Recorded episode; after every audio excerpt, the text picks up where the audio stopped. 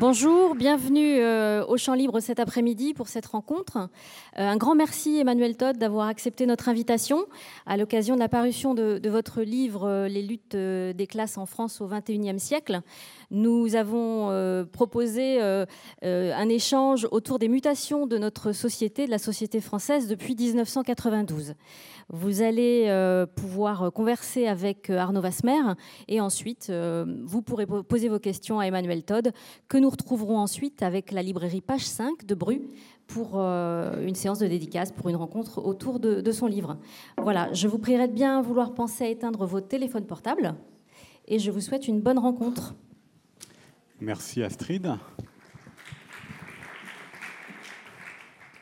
Bien donc bonjour et, bienvenue à, cette euh, rencontre, nouvelle rencontre avec euh, Emmanuel Todd, puisque vous êtes, euh, je le rappelle, anthropologue, historien et un familier de ces lieux. Vous êtes régulièrement venu nous parler de vos livres, dans lesquels il était parfois question d'histoires longues, voire très longues, comme pour l'origine des systèmes familiaux ou encore plus récemment où en sommes-nous euh, Une esquisse de l'histoire euh, humaine dans votre euh, nouveau, alors tout nouveau livre, puisque vous inaugurez vos rencontres ici à Rennes. Il est paru simplement jeudi. Donc les luttes des classes en France au XXIe siècle, écrit avec la collaboration du journaliste du magazine Books, Baptiste Touveret. Vous resserrez votre histoire à une trentaine d'années depuis cette date de 1992, qui est évidemment celle du traité de Maastricht, puisqu'il sera question avec vous euh, de l'euro. Vous euh, racontez ces années qui, euh, selon vous, ont, ramené un, vieux thème sur le devant de la scène, qui est celui donc des, des luttes sociales. Euh, mais dans un pays euh, où il y a plein de paradoxes, puisque pour en citer deux, euh, vous trouvez qu'il est paralysé mais vivant, qu'il chérit les conséquences de l'euro malgré le désastre économique. Qu'il accepte l'euro. Qu'il accepte plutôt, voilà, qu'il accepte malgré euh, ce désastre. Pas dans toutes les rues. Des gens, non, euh, évidemment. qui se ces jours-ci avec l'euro est formidable quand même. Il ne faut pas dramatiser. Absolument. Euh, je voudrais qu'on commence justement par ces mots de lutte de classe parce que c'est évidemment un, mot qui a une histoire longue, même si on le revoit réapparaître en librairie dans quelques livres et donc aujourd'hui dans le vôtre. D'abord, est-ce que vous qui vous intéressez souvent à l'histoire et à l'actualité, est-ce que c'est un mot que vous pensiez réutiliser un jour pour décrire la situation actuelle? Non, euh, comment dire, moi je suis entré dans la réflexion ou l'activité politique du citoyen euh, d'une certaine façon par le marxisme, puisque j'étais euh, très jeune, enfin très jeune, 17 ans, 18 ans, membre des jeunesses communistes du Parti communiste, donc j'avais une solide formation marxiste de base, en fait, même avant Sciences Po, si on peut dire.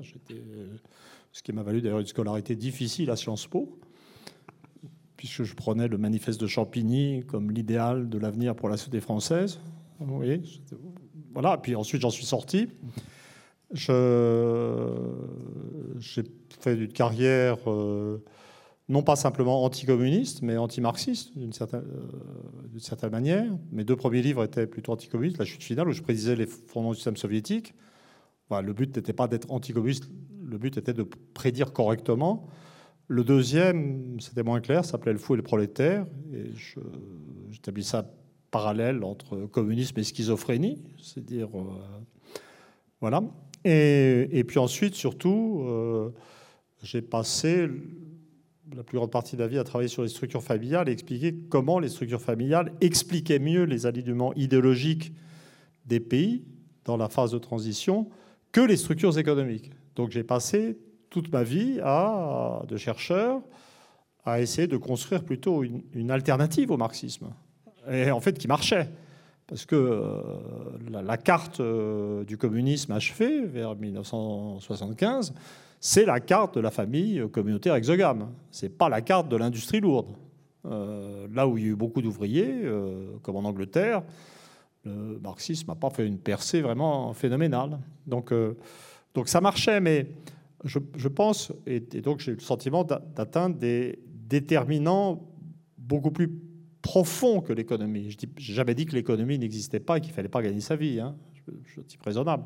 Et, et mais il y avait des déterminants plus profonds, familiaux, et puis aussi religieux.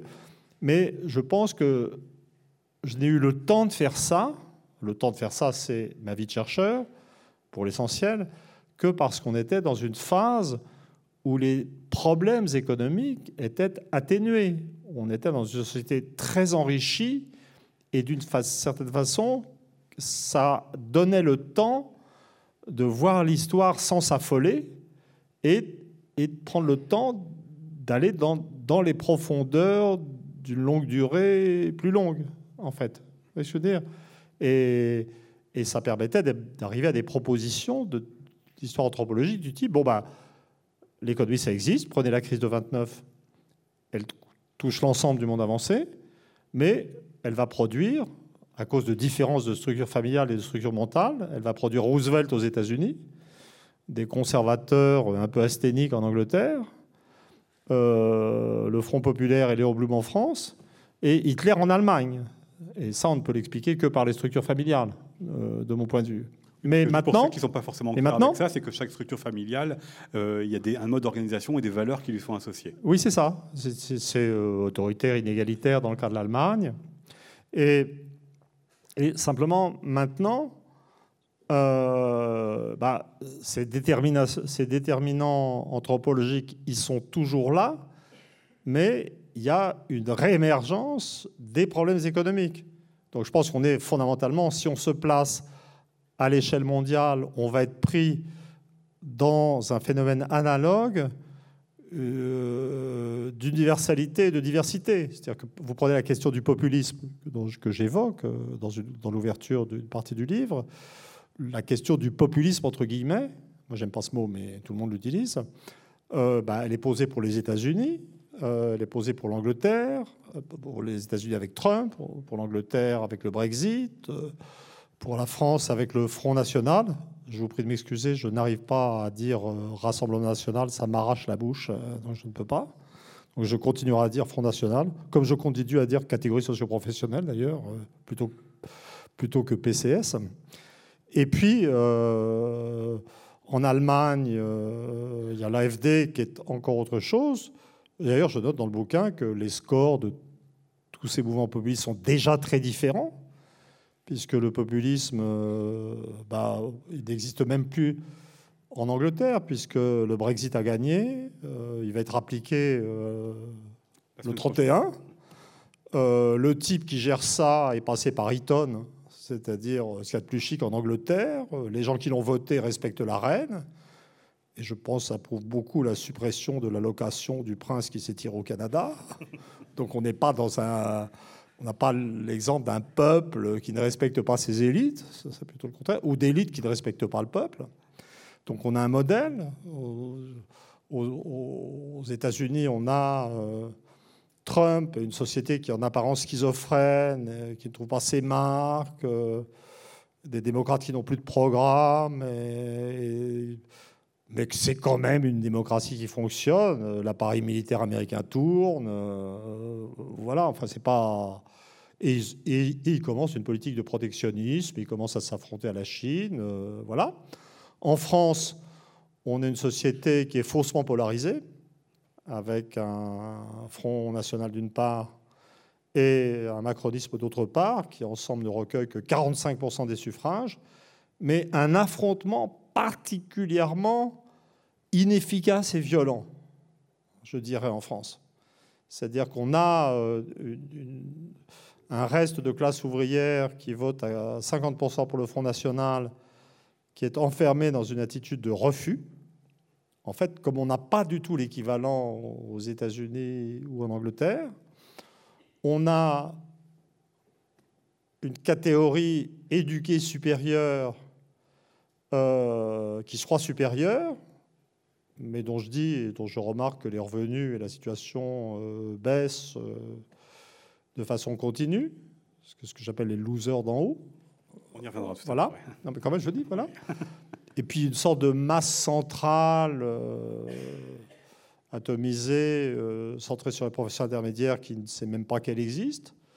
Et puis une autre classe en haut qui est d'une arrogance, enfin d'une petitesse et d'une arrogance extraordinaire, dont on va reparler sans doute. Et en France, on a, on voit sentir quelque chose qu'on ne sent pas du tout. Euh, aux États-Unis ou en Angleterre, en Angleterre, on peut parler de stratification sociale. Mais en France, on, sent déjà venir, avec l'histoire des Gilets jaunes, euh, avec l'histoire des affrontements qui se dessinent sur la retraite universelle à point, des phénomènes qu'il va falloir appliquer lutte des classes. Donc je réintroduis le concept de lutte des classes. En France, c'était dans le titre de Marx.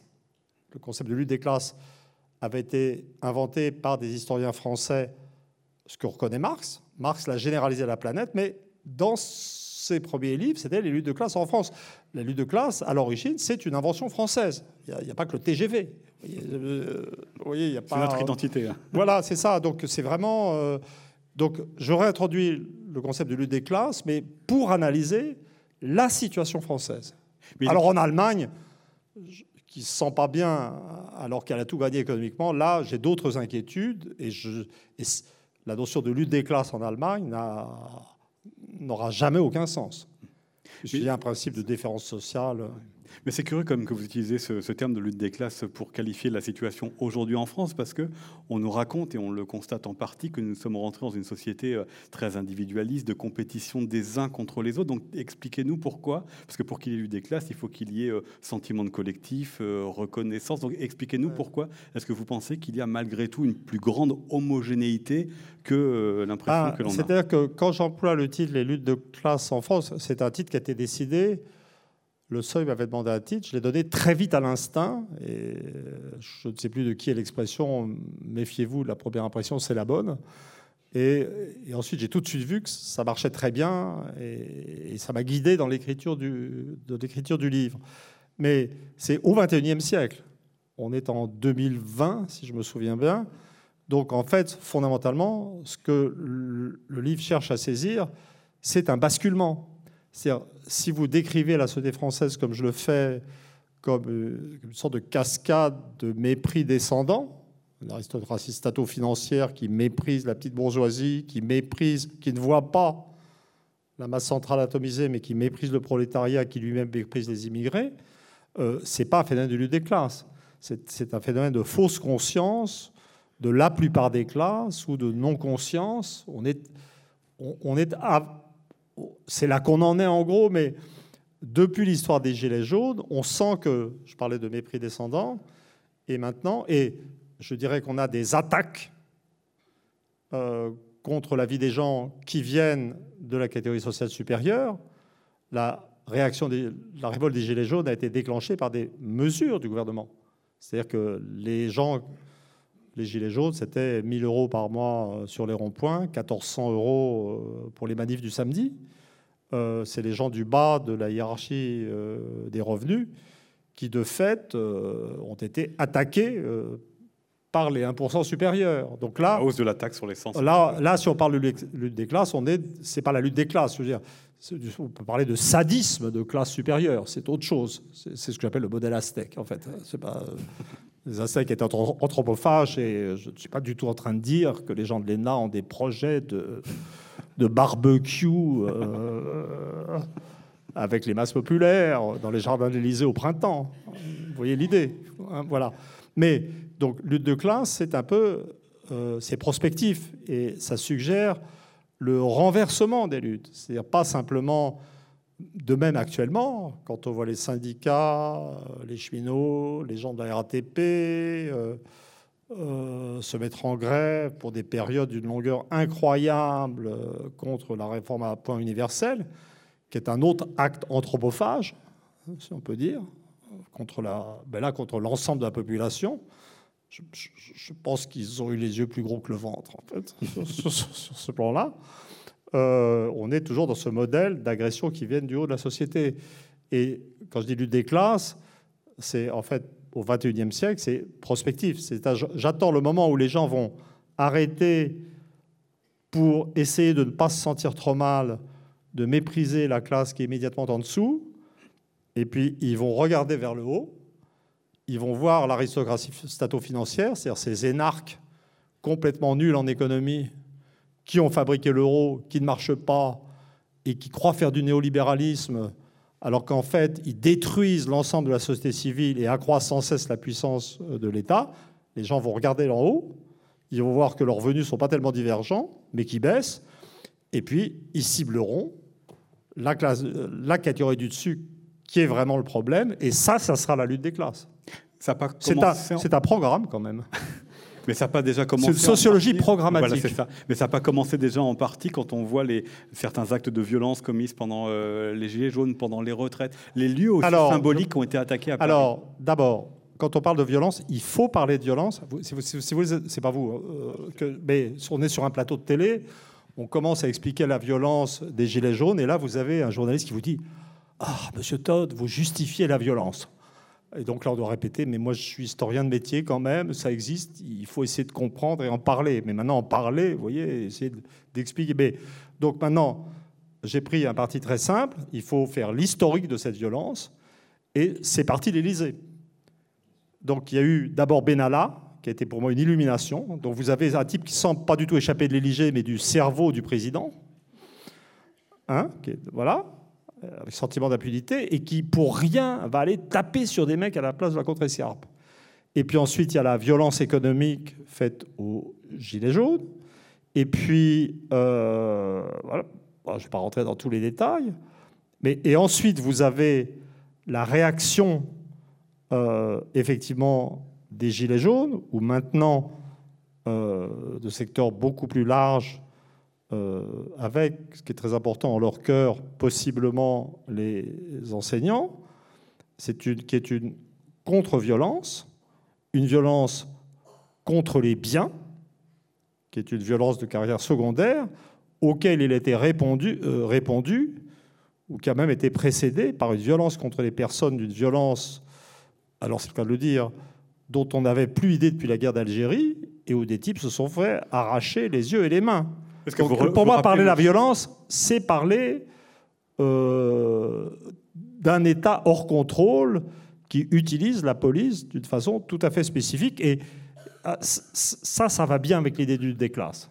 Vous voyez, donc, donc je veux bien parler de la violence, mais on commence par poser le fait qu'elle vient d'en haut et qu'elle suscite possiblement. Alors, le vrai, la vraie question pour moi en tant qu'historien, et je pense que c'est pour ça qu'on a eu ces, ces débuts de mise en question euh, du comportement des policiers, comme maintenant les groupes qui sont entrés en résistance contre l'action de cet État central sont des gens des classes moyennes, euh, qui, je pense que les, les gilets jaunes, qui avaient des professions plus manuelles, avaient une certaine aptitude naturelle à utiliser des objets pour casser des vitrines. Vous voyez? Et je pense que c'est une action qui est plus difficile pour le corps enseignant. Et pourtant, à l'origine, les gilets jaunes, c'est principalement des retraités et des femmes. Non, sur les ronds-points, je parle Les des manifs parisiennes. voilà. Mais je pense que pour les enseignants, enfin, plutôt pour mon monde, en fait, vous voyez, euh, euh, spontanément, moi, ça enfin, de toute façon, à mon âge, ça n'a plus de sens. Je veux dire, euh, je veux dire, il ne faut pas avoir trop d'arthrose pour, pour casser une vitrine. Mais voilà, alors, mais la question et l'inquiétude, c'est, euh, pour le gouvernement, c'est euh, qu'est-ce qui se passe si on utilise la police contre euh, je dirais, cette petite bourgeoisie, cadre et profession intellectuelle supérieure, et notamment contre les enseignants, alors qu'on a une police qui est déjà quand même psychiquement pas mal libérée, hein, et qui sent bien à cogner, il faut le dire, si on lui laisse faire la même chose aux enseignants. C'est vraiment... euh, Donc l'analyse de la violence, ou de l'arrêt, ou de la montée en puissance de la violence est vraiment tout à fait centrale. Mais je précise une dernière chose quand même, parce que l'un des trucs, l'une des choses dont j'ai peur, c'est qu'on dise ah ce livre, etc., ce programme, la lutte des classes, c'est un livre qui appelle à la violence. euh, Mais pour moi, la lutte des classes, ça n'est pas la violence. C'est la lutte, ça prend mille formes. Et si vous pensez en termes de classe, vous pensez en termes de revenus, d'argent. Et on se bat sur des notions économiques. Et si on se bat sur des répartitions de richesses, on peut négocier. Donc on peut tout à fait avoir une conception de la lutte des classes qui, au fond, est pacifiste. La chose sur laquelle on ne peut pas négocier, c'est les valeurs idéologiques. C'est que c'est les discours identitaires. Dire, ah, c'est affreux, il y a plein de musulmans en France. Alors là, si on, si on continue comme ça, on finit par se taper sur la gueule. Mais la lutte des classes, c'est un concept fondamentalement pacifiste pour moi. Venons-en à l'économie, puisque dans ce livre, vous euh, dressez quelques constats qui ne sont pas forcément ceux que l'on a euh, l'habitude d'entendre, euh, qu'on peut expérimenter, mais qui n'est pas forcément dans le discours. Et le premier que j'aimerais que vous nous expliquiez, c'est la question du niveau de vie, puisque en tirant de 92 à, aujourd'hui, alors certes, on a beaucoup parlé d'inégalité, et, Thomas Piketty était à votre place il y a quelques mois pour nous reparler, mais ça concerne simplement les, les 1% des plus hauts revenus. Vous, vous dites que certes, c'est un problème, mais ce n'est pas le principal problème le problème, c'est qu'il y a un affaissement du niveau euh, de vie. Pourquoi en êtes-vous arrivé à ce constat? Voilà, alors sur les inégalités, je voudrais dire que euh, ce que je fais est conforme aux chiffres de l'INSEE, mais ça, c'est pas vraiment le problème. Principe de la statistique. Mais c'est tout à fait conforme au modèle Piketty. C'est-à-dire qu'une partie des données euh, viennent d'une banque de données, justement, le World quelque chose, qu'on pourrait décrire comme euh, école piquetienne. Et, d'ailleurs, pour en parler, j'ai discuté avec Camille Landais, euh, qui, a travaillé avec Piketty. Euh, et en gros, sur toutes ces questions, je, bah, je, suis tout à fait d'accord avec Piketty. Ses interprétations, son attachement à l'Europe, ça c'est tout à fait autre chose, mais ce n'est pas le sujet. Donc, donc on a et ce qu'on constate quand on regarde les chiffres, j'ai approché tous ces chiffres euh, euh, avec, un, œil un peu neuf, parce qu'avant de faire ce livre, qui était fait d'une façon spéciale, hein, je me suis déchargé d'écriture du premier jet euh, sur un ami et élève, Baptiste Ouvray. On faisait des articles comme ça avant, ce qui permettait de me, concentrer sur l'analyse des données et de leur interprétation avant. Et puis ensuite, j'ai tout réécrit. Mais euh, il faut bien voir que quand j'ai commencé cette analyse des données, moi, euh, euh, je travaillais depuis deux ans sur le problème de l'évolution de la famille au néolithique européen et américain précolombien. Oui, pour le deuxième tome de l'origine des familles. Voilà, j'étais en, en, mode retraité qui s'apprête à s'installer à mi-temps à Douélan, au-dessous de Quimperlé. voilà. Donc, et je veux dire, je, je sais pas, j'ai pris d'un accès de civisme, d'intérêt pour ce qui se passait. Et, je suis rentré dans les données, je les ai regardées avec un œil neuf. Je ne savais pas. Donc, moi, je pensais que, comme tout le monde parle d'inégalité comme si ça montait partout, je dis, mais non, en fait, non, les trucs de lycée, Piketty, tout ça, euh, c'est stable. C'est pas du tout comme dans le monde anglo-américain. Encore une fois, vous voyez, sur les variables économiques elles-mêmes, l'anthropologie joue et les évolutions ne sont pas les mêmes. Et puis alors, je suis tombé sur ce problème central beaucoup plus que, les inégalités, qu'est le, le, niveau de vie. Et, là, on tombe sur un phénomène absolument fondamental euh, qui est... Alors, je sais que j'ai fait toute ma carrière ou ma non-carrière à l'Institut national d'études démographiques, qui est toujours dans un rapport amour-haine avec l'INSEE, l'Institut national de statistique et des études économiques, car l'INED a été fondé par Alfred Sauvy comme une sorte de petit machin plutonique que l'énorme machine à accumuler des statistiques de l'INSEE. Donc euh, c'est surtout les gens de l'INSEE qui en veulent aux gens de l'INED, euh, qui profitent de leurs statistiques euh, sans se colter leur fabrication. Donc donc c'est vrai que j'ai l'habitude d'avoir un coup d'œil quand même dubitatif et je sors de 30 ans d'entendre les gens dans les couloirs de l'INED se plaindre de l'INSEE. Non, mais c'est vrai. C'est pour, dire, ça a l'air d'être du détail comme ça, mais c'est pour dire que ce n'est pas une agression qui vient de l'extérieur, euh, une haine de la bureaucratie de l'INSEE, etc. Ça vient de quelqu'un qui a été dans la proximité de l'INSEE, en fait, toute sa vie, en fait, ou le plus gros de sa vie. Euh, et, là, il y a un problème, c'est-à-dire euh, qui a été exposé par Huclin dans un livre sur le pouvoir d'achat. Les gens de l'INSEE, les statistiques démographiques de l'INSEE sont impeccables, il n'y a pas de problème. Euh, mais le problème de l'INSEE, c'est le calcul de l'indice des prix. C'est un indice des prix qui fait baisser des prix ou qui empêche leur croissance en mettant des effets qualité qui fait que si, même si le prix monte, comme l'appareil est meilleur, bah, ça ne vaut pas. Et puis surtout qui sous-estime le coût du logement d'une façon incroyable. et qui produit une situation où l'INSEE dit que euh, bah, jusqu'à 2007, ça va, le niveau de vie augmente un peu. Alors, ils admettent qu'après, pendant la grande récession, ça a baissé. Je n'ai pas dit du tout qu'ils étaient fous. Mais ensuite, ils prétendent que ça remonte. Et c'est juste c'est parce que les gens sentent, il y a des sondages là-dessus, et les, gens ne sentent pas ça, et ils ont raison. Et donc, il y a l'indice de prix. Mais euh, euh, l'indice des prix, c'est pour les achats de biens dans le secteur privé. quand vous voyez la dégradation du système hospitalier, euh, ou la dégradation euh, des moyens de l'éducation nationale et la façon dont les gens doivent suppléer euh, à des coûts qui ne sont plus assumés par l'État, ça doit être intégré à la baisse du niveau de vie. Je veux dire, un service dans lequel le nombre d'infirmières a été réduit du tiers est un service qui doit être intégré en fait dans la baisse du niveau de vie. Vous donc, donc il y a cette et ça, pour moi, c'est le problème fondamental de la société française. Et il y a vraiment un problème avec l'INSEE. Je veux dire, la statistique. Alors, j'ai contrôlé, hein. c'est-à-dire je ne me suis pas me suis pas contenté de. Finalement, j'ai fait comme pour l'Union soviétique. Ça paraît bizarre. Vous vous rendez compte, on est en France en 2020. Vous êtes là en fin de carrière euh, et vous dites ah ben oui ben j'ai fait comme au début pour mon premier livre La chute finale. Euh, j'avais 25 ans. Et comme les statistiques produites par l'Union soviétique, euh, Gosplan et autres, n'étaient pas tellement fiables, hein, eh ben, je suis allé regarder la mortalité infantile, qui a augmenté. Ben là, j'ai fait pareil. Ben, ça y est, on a eu nos premières hausses de mortalité infantile, et puis ça, remonte, puis ça a baissé, puis ça. Mais c'est clair qu'on a perdu. La France était un pays leader en termes de baisse de la mortalité infantile. C'est fini. Et les, indicateurs démographiques, ça, c'est pas traficable.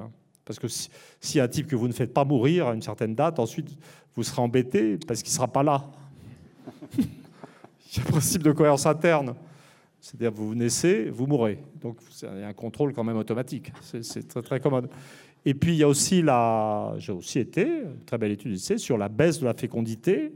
La fécondité française avait résisté à, à, tout. On était toujours à 2, un peu au-dessus de 2, le seuil de reproduction de génération. Et là, on est, il y a une belle étude de gestion, on voit les groupes. Euh, il y a quatre quartiles de revenus, et puis on voit ça, la fécondité baisse parmi les, euh, les moins aisés, puis les suivants, puis les suivants, puis les suivants. Et on est dans une baisse de la fécondité qui, ne peut avoir, avoir qu'avec la baisse du niveau de vie. Vous voyez, donc euh, on y est, mais simplement, je reviens là-dessus parce que je vous. quand même, l'histoire avance très vite maintenant. Je veux dire, c'est tout à fait étonnant pour moi de sortir ce livre euh, dans une France qui est à nouveau déchirée par un nouveau mouvement social. Moi, j'étais censé faire un livre sur l'après-gilet jaune. Et paf, j'arrive, je suis allé assez vite quand même, mais paf, j'arrive, et, maintenant, on a la retraite à poids universel, et, et rebelote pour les mesures. Je veux dire, on est dans un univers où, où le gouvernement n'est en fait pas capable ou ne veut pas produire des statistiques convenables sur les revenus futurs. Et bien entendu, on ne va pas pouvoir s'adresser à l'INSEE directement pour qu'il se mette à travailler sérieusement sur la question, parce que l'INSEE est une branche du ministère des Finances. C'est ça la difficulté, c'est que pas indépendant. Et donc, en fait, le combat pour séparer l'INSEE, pour libérer l'INSEE du ministère des Finances, euh, dans un contexte où ce qu'il s'agit d'organiser dans le contexte de l'euro et la baisse du niveau de vie devient vraiment stratégique. Vous remarquez qu'il y a plein d'indicateurs comme cela, alors outre évidemment la, remise en question, mais plein d'indicateurs qui montrent des chiffres qui baissent. Là, vous avez parlé euh, de, la natalité, alors euh, à l'inverse, euh, la mortalité infantile, mais il y a aussi la, mobilité, le changement de logement qui baisse. En revanche, dans la période que vous étudiez, entre 92 et 2018, il y a un chiffre qui ne change pas, c'est le nombre de Français au chômage. 9% en 92, 9% en 2018. Comment ça, à l'inverse, vous l'expliquez? Mais, ah, bah, mais ça, c'est pas un problème pour l'expliquer. C'est-à-dire, si vous êtes euh, dans un pays qui a perdu sa souveraineté monétaire et qui ne peut plus mener une politique indépendante et qui vous dit que le bon ajustement pour l'économie, c'est que les Français deviennent des Allemands, hein? Je suis désolé de dire, eh ben, euh, vous allez euh, mettre 10% de la population française hors jeu. Parce que les Français ne sont pas des Allemands, ce n'est pas du tout une critique des Allemands. Quand je dis ça en Allemagne, les gens pensent que je suis juste un mec normal. Parce que je leur dis, les, Allemands ne sont pas des Français. Ils ont tout à fait conscience. Vous voyez Il faut, voir le jeu. Donc, euh, c'est juste normal. Mais ce qui n'est pas normal, c'est de vivre. C'est là qu'on est dans les mécanismes qu'on atteint au mieux. Je n'y avais pas pensé, mais vous faites penser les mécanismes de fausse conscience. Donc vous êtes euh, sur un plateau de télévision et on vous dit euh, ah, bah, maintenant, quand je parle de l'euro, je m'excuse, je vais vous embêter encore avec l'euro. Euh, c'est quand même le problème. Et, donc, euh, et en fait, tous les gens euh, parlent de la situation économique comme si elle était normale. Vous voyez, on dit, tout est normal, mais en fait, la France faisait partie du peloton de tête des nations européennes. On devrait être comme l'Angleterre, ou comme l'Allemagne, ou comme les Pays-Bas. Peut-être pas comme les pays scandinaves, il ne faut pas exagérer quand même. C'est pas. C'est pas. Et en fait, on vit avec 10% de chômage, tous les autres sont au-dessous de 5, comme si on était dans un monde normal. Et les gens vous disent Attends, monsieur Todd, vous parlez de l'euro tout le temps, mais vous êtes un obsédé. Vous voyez, euh, comme si euh, mon intérêt pour l'euro était une sorte de variété d'obsession sexuelle. Euh, tout à fait particulière. Tout en vous reconnaissant comme étant évidemment un vaincu de l'histoire. Oui, oui, absolument, mais je constate. Mais il faut bien voir que taux être dans une société dont le seul élément stable est son taux de chômage deux fois trop élevé, ça vous révèle sur le fond que vous êtes dans un monde de fous. En tout cas au niveau des classes dirigeantes. Mais, mais la population non plus ne, ne conteste pas, et c'est ça que j'essaie de comprendre dans le livre, fondamentalement aussi. Mais expliquez-nous pourquoi est-ce que l'euro aurait été un problème davantage en France de, sur euh, cette question du chômage que dans d'autres pays mais c'est pas comment dire, c'est pas je peux, je peux, le faire rapidement, mais c'est pas le sujet du livre. Je veux dire, c'est que bah, en fait, vous avez si vous avez une économie, c'est d'abord une population qui travaille. Cette population a certaines caractéristiques de niveau éducatif, de fécondité, euh, de spécialisation dans des métiers. Hein, voilà. Et donc les, euh, de, discipline ou d'indiscipline ou de techniques de négociation salariale. Donc les Allemands, ils sont eux tout à fait adaptés à l'euro, puisque l'euro, euh, c'est le marque CFA, quoi. Vous voyez, c'est la monnaie de l'Allemagne appliquée à la France. Les Allemands, ils sont merveilleusement efficaces, disciplinés doués d'un sens de l'humour que tout le monde connaît. Euh, et donc, euh, et ils ont surtout une organisation collective de la société, structure familiale souche à l'origine, qui permet des négociations salariales, euh, de, régulation de certains types de régulation de l'économie. Et en particulier, ça a donné, après la réunification, des négociations dans lesquelles la population allemande a accepté un gel des salaires pendant une décennie ou équivalent. Et en fait, en France, ça ne marche pas comme ça. En France, vous avez euh, des syndicats qui sont tout à fait étiolés, une culture beaucoup plus individualiste. Et la technique traditionnelle de gestion du coût du travail en France, en fait, ce n'est pas le sujet du livre, mais je vous le fais pour montrer que je peux. Vous voyez, si on me demande. Et vous, vous, vous voyez mais Moi, j'allais vous conduire à la question de l'emploi industriel. Et donc, et donc, et donc le, la technique française pour tourner cette incapacité des groupes sociaux, petite prédisposition à la lutte des classes quand même, de la culture, culture individualiste égalitaire, en tout cas dans une bonne partie du pays, et eh ben, c'était la dévaluation. La dévaluation, hop, là le coût du travail baisse. En plus, c'est une, la dévaluation, c'est une, je dirais, c'est démocratique par essence. Et puis, euh, ça favorise les jeunes, et puis euh, ça favorise le renouvellement. La dévaluation, c'était le bon truc pour la France. Et j'en donne le nombre. Euh, et dans la période des Trente Glorieuses, que tout le monde regrette maintenant, comme béni, etc., mais les gens ont oublié que la période des Trente Glorieuses, c'était la grande époque des dévaluations en cascade. La France était riche quand elle dévaluait tout le temps. Et, et, et, il y a cette espèce de fixation de Bercy, des élites, des trucs comme ça, de la dévaluation. C'est pas bien, c'est mal, c'est un manque de rigueur, c'est un manque de discipline, on doit être allemand. Oui. Mais à partir du moment où on rentre dans l'euro, on ne peut plus dévaluer, c'est fini. Tout est paralysé.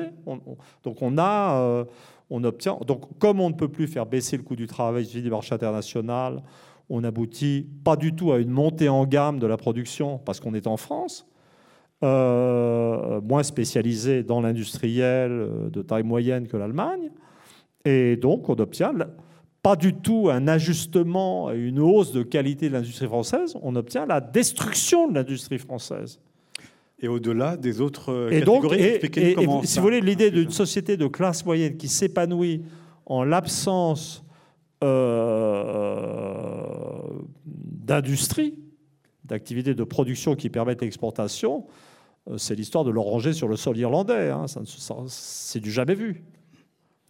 Il faisait le centre de la société, euh, ces ouvriers, ces travailleurs de, l'industrie. Donc, s'ils sont en fort recul, dites-nous aujourd'hui qui est le centre de la société. Oui. Alors, je, note, en fait, c'était cet esprit. Je regarde les données, euh, c'était au, printemps dernier quand je travaillais, d'un œil neuf. Et, pour moi, c'était vraiment curieux parce que j'étais, euh, d'une certaine façon, j'avais eu accès aux médias à la suite d'une note politique que j'avais fait pour la Fondation Saint-Simon, qui avait énormément intéressé Chirac, à l'époque où il était à 11% dans les sondages. C'était une époque où les gens disaient ah ben maintenant la France est une société de classe moyenne, il n'y a plus d'ouvriers. Les gens avaient fait une grosse confusion. Ils pensaient que la disparition du Parti communiste, c'était la disparition des ouvriers. C'était vraiment. Donc moi, j'avais été farfouillé dans les statistiques de l'INSEE. Voyez, je suis pas raciste quand même. J'ai même des amis à l'INSEE. Et donc, et donc, et, euh, et euh, j'avais vu, non, mais il reste quand même, je sais plus, 29% d'ouvriers. Puis c'est des hommes, ils sont mariés, des employés qui sont des femmes. Et en gros, employés plus ouvriers, les milieux populaires, 50% de la population. Et donc j'avais ça à l'époque. C'est là que se passait l'évolution électorale. Et là, j'ai fait le, je dirais l'expérience inverse. C'est-à-dire, je suis retourné aux chiffres et j'ai vu que nombre d'ouvriers avait dramatiquement baissé et qu'il n'était plus du tout, il définissait plus du tout le centre de gravité de la, euh, de, la, de, la population. Il faudrait retrouver les chiffres. Honnêtement, je m'excuse. Je à 20%, je crois.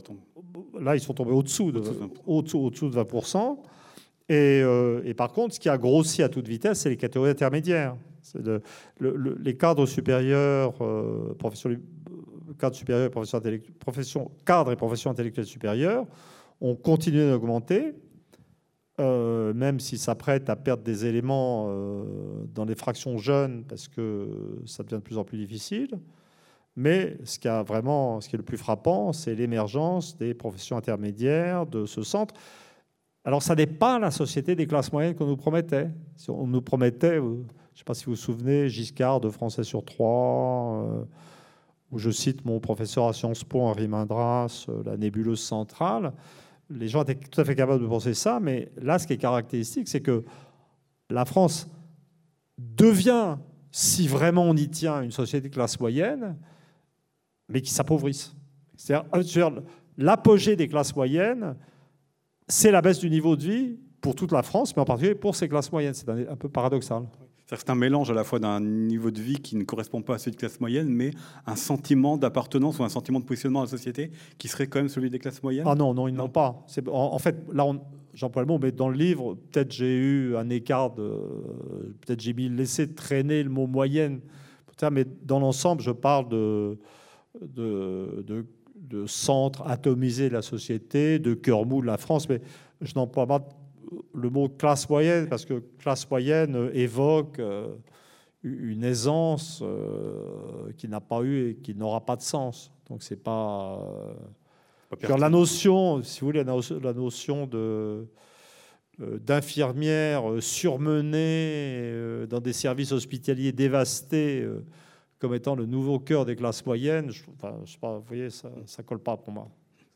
Par contre, ce qui est vrai et ce qui est très intéressant, et c'est un groupe qui, n'a pas conscience d'exister, euh, qui est au centre, euh, donc qui, a une trajectoire politique complètement incertaine. J'ai des très beaux graphiques qui m'ont donné beaucoup de mal euh, dans le bouquin sur l'évolution du vote des diverses catégories sociales. Donc dans ce secteur des professions intermédiaires, vous avez vraiment un zigzag complètement incohérent qui montre bien une non-conscience de classe ou non-conscience de quoi que ce soit.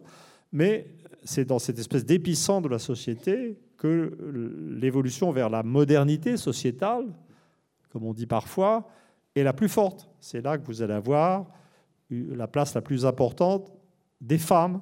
C'est là que vous allez avoir une incidence maximale, la variation n'est pas très importante, maximale de l'homosexualité. Donc vous avez la catégorie qui est vraiment en croissance numérique en France, euh, qui vit le plus intensément les transformations euh, psychologiques de la modernité individualiste, euh, ben, n'est pas représentée. Et donc, au, bout du bout, si vous voulez, ce modèle de la société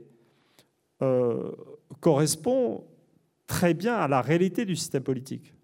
Parce que le système politique, donc oh, là, ça y est, c'est reparti pour nous le vendre.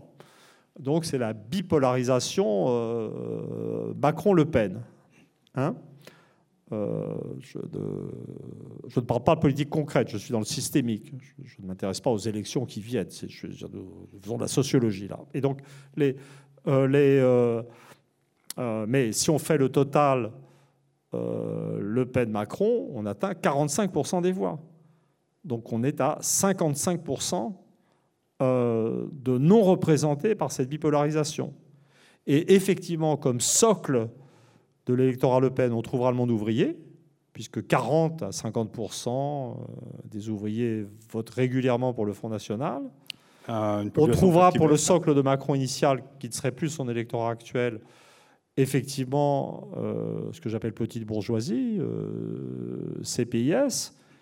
Et puis, mais entre les deux, on aura, aux, dernières européennes, par exemple, 30 listes. Euh, mais ces 30 listes ramassent les 50 à 55% du milieu. Et le, système français est fondamentalement détraqué parce que le, groupe en croissance numérique le plus fort, euh, qui vit les, les évolutions sociétales et la modernité de la façon la plus intense, est totalement atomisé et n'a pas de représentation politique, en fait.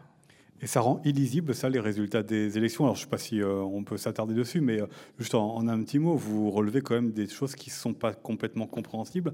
Par exemple, sur les européennes, entre le vote animaliste, eh ben, c'est là où il est, plus fort dans les zones où euh, il y a plus de souffrance. Mais moi, pour moi, alors j'ai mis l'analyse du, vote animaliste, je l'ai mise. en fait, j'avais fait.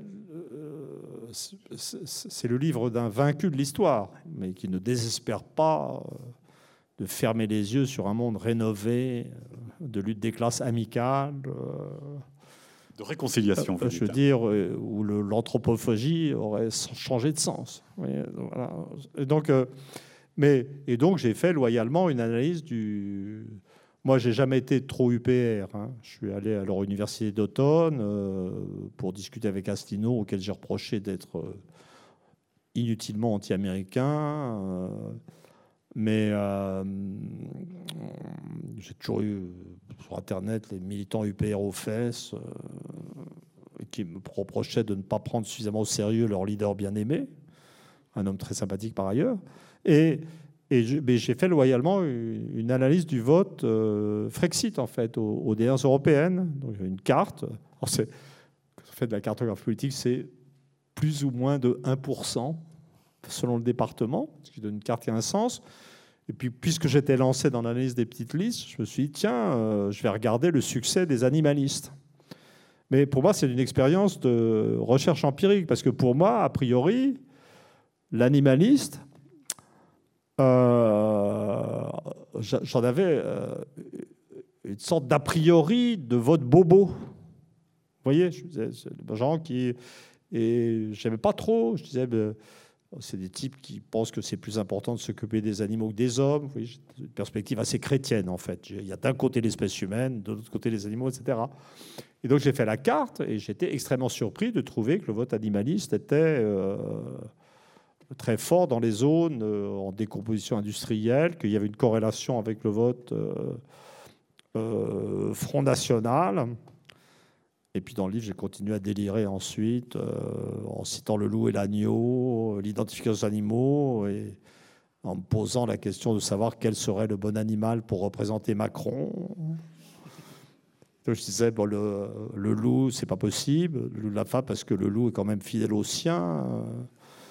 Je veux dire, le renard, le renard, je ne pouvais pas. Todd, ça veut dire renard en écossais ou en dialecte anglais du Nord, donc ça n'aurait pas été possible. Et puis le renard est intelligent quand même.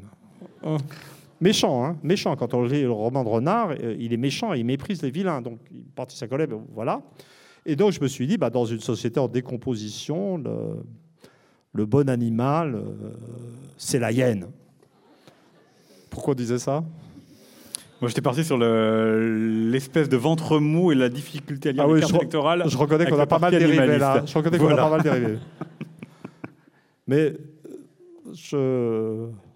maintenant, je milite consciemment pour le droit à plaisanter. Vous voyez, c'est quand même euh, l'esprit du livre. Quand je l'avais présenté aux, représentants du Seuil, c'est un livre assez noir hein, quand même. Euh, la partie d'analyse politique plutôt dans le genre comique. Il faut dire un jeu politique qui n'embraye sur aucune décision possible et, par nature comique, mais j'essaie de me faire comprendre. Je ne sais pas si beaucoup d'entre vous connaissent les trois euh, Fantomas, les films. Vous voyez et pour moi, l'esprit du livre, c'est dans le premier épisode où, il y a Jean-Marais Fandor qui est confronté à Fantomas son masque bleu là extraordinaire. Et euh, Fantomas prend une sorte d'apologie sur lui-même, euh, dans lequel il dit, et puis il termine en disant euh, Bien sûr, je tue pas mal, mais toujours avec le sourire. Pour moi, c'est l'esprit du livre. Parce que ça vous sauve. le, rire. Mais je voudrais quand même rajouter un peu de noirceur parce que c'est aussi un livre dans lequel vous remettez en question quelques-unes des idées que vous pouviez avoir ou en tous les cas des, convictions euh, que vous aviez, et notamment une sur euh, l'école, sur la question de, de la baisse ou euh, de la descente du niveau scolaire. Dites-nous pourquoi est-ce que vous avez changé d'avis et que vous constatez une baisse bah. et qui va être inquiétante puisque d'ici, je crois que c'est 2030, elle chance 2030 pour vous, là il y aura quand même une majorité de la, population qui, bah, qui sera vraiment très en dessous. Non, pas une majorité, c'est-à-dire que le niveau médian. Le niveau médian, voilà. Donc pas moyen, mais médian.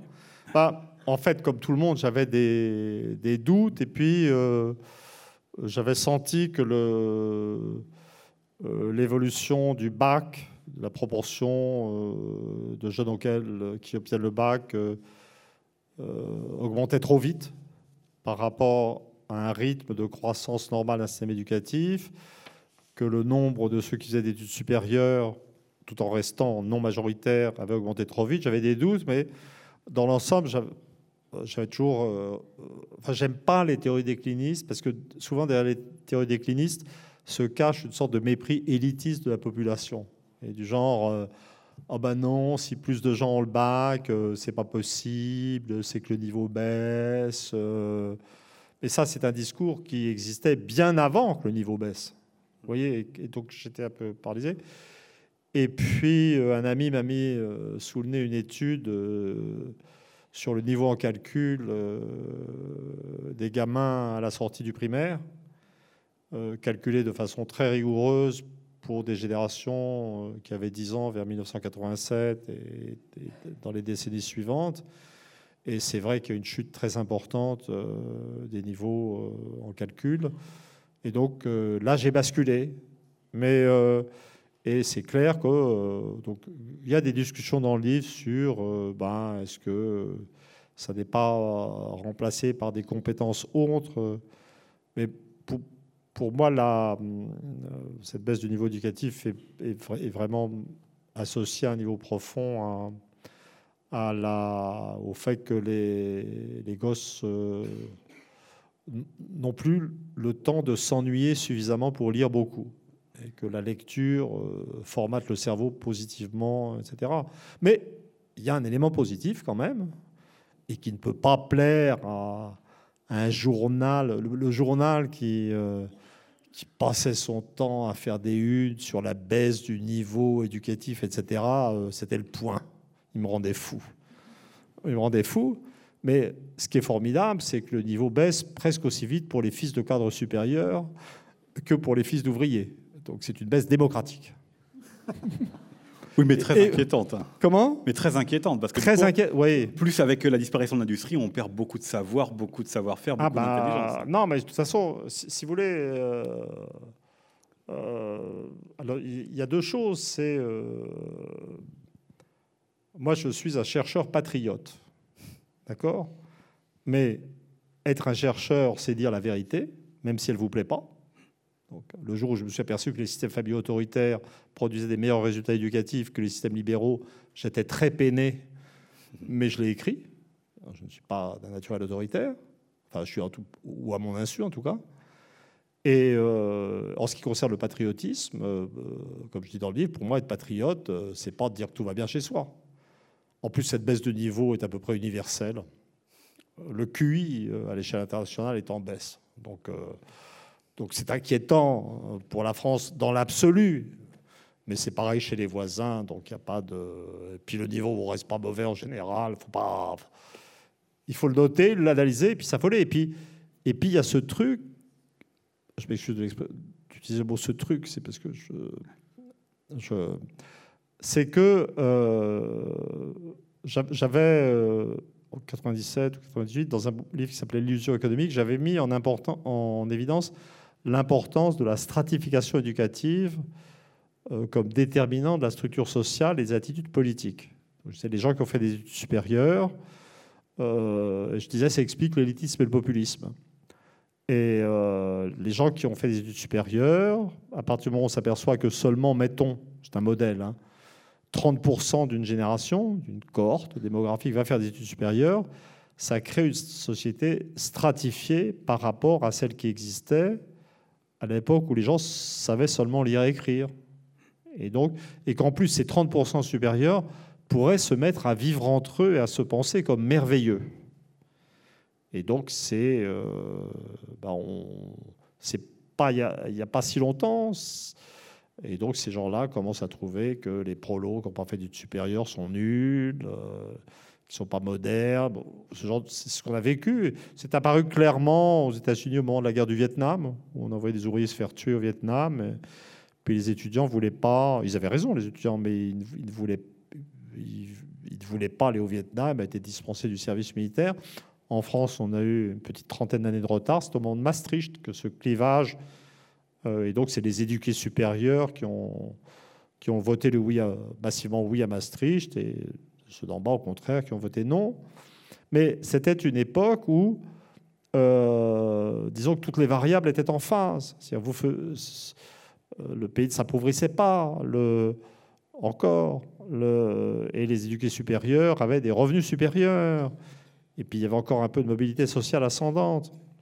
Et, dans les, si vous voulez, la société française, euh, depuis la guerre, était une société où simultanément, conformément à ce que disait euh, Pierre Bourdieu, les classes éduquées ou privilégiées arrivaient à se reproduire et à mettre leurs enfants dans les mêmes classes, etc. Mais en plus, comme il y avait une expansion économique et éducative, il y avait un mouvement méritocratique vers le haut très important. Hein, donc c'était ça.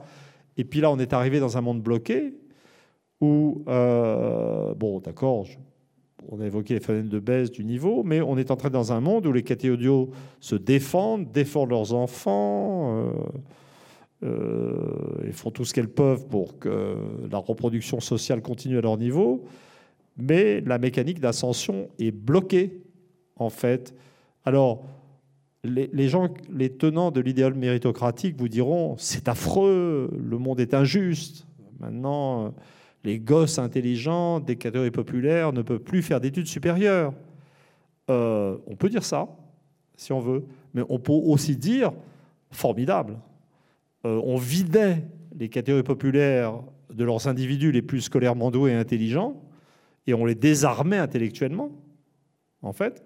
Et maintenant, on revient dans un monde où les gens d'en bas, ou les classes dominées, euh, se remplissent de gens intelligents, tandis que symétriquement, euh, les gens d'en haut euh, se remplissent de crétins diplômés. Mais vous voyez, si je dis ça comme ça, on, va avoir l'impression que je suis dans, bah, c'est l'intellectuel aérien qui se marre. Mais en fait, c'est un modèle qui est déjà pertinent sur le plan historique, parce que c'est l'histoire des Gilets jaunes que je vous raconte. Vous prenez les, dans les moments de, crise historique, où, ça bouge à toute vitesse et où tout apparaît d'une façon particulièrement violente, comme sur un coup de projecteur. Bah, les gilets jaunes, c'était quoi? C'était des mecs d'une trentaine d'années ou à peine plus, qui n'avaient pas fait d'études et qui étaient super malins, les leaders gilets jaunes. Et puis ils se sont retrouvés face à des mecs qui étaient, euh, je pense même pas au gouvernement, mais des directeurs de cabinet qui étaient passés par l'ENA, euh, qui avaient ENA tamponné en gros sur les fesses, euh, qui se pensaient supérieurement intelligents et qui comprenaient juste rien. Donc en fait, le modèle est, déjà pertinent. Donc la notion d'augmentation, le marxisme avait l'augmentation euh, tendancielle du taux de profit.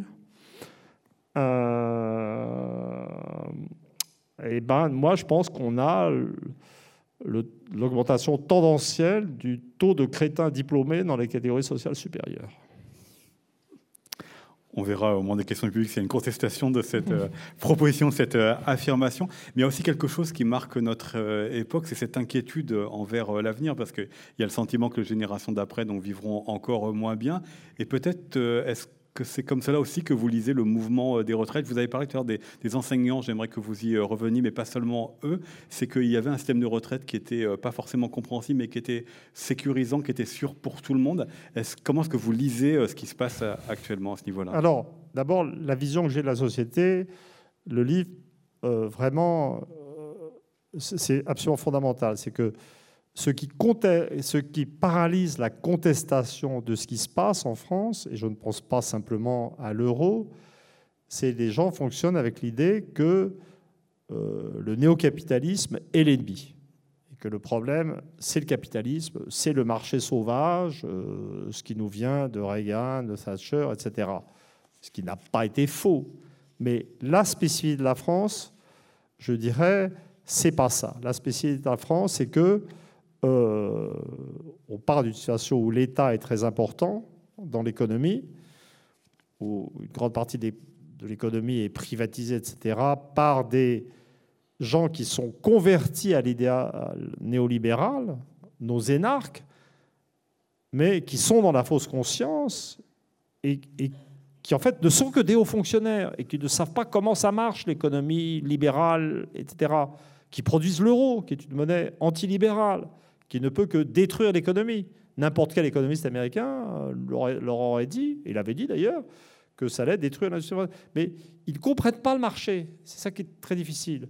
Et donc, toutes les actions de, cette caste étatique qui se pense néolibérale, donc ils privatisent, ils vendent tout, ils vendent les aéroports, euh, bientôt, ils vendent les gares. Bientôt, euh, non, on peut pas privatiser les slips, ils sont déjà privés. Donc, c'est les métaphores qui dérapent. Bon, et, donc, euh, ce qu'ils aboutissent à faire, c'est que consciemment, ils veulent le marché, la privatisation et la finance libre.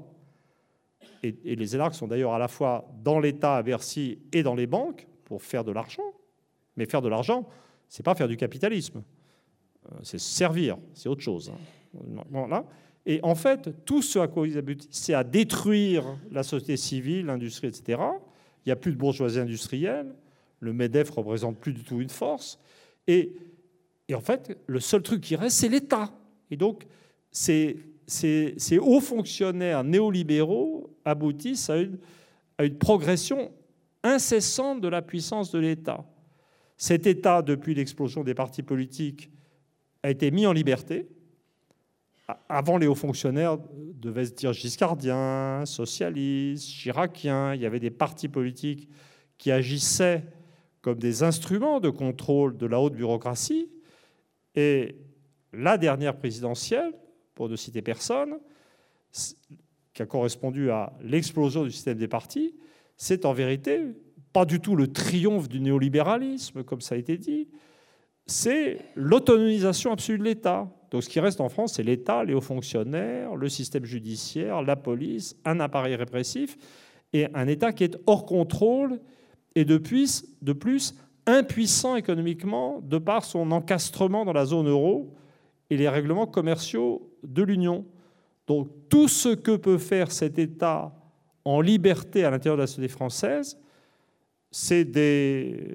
Moi, je soupçonne une sorte de sadisme, de, revanche prise sur le peuple français des échecs subis euh, euh, à l'international, et donc pas du tout le genre de mécanisme qu'on envisageait. Et l'histoire de la retraite, alors, et donc cet État prend des mesures de, plus en plus démentes, en fait.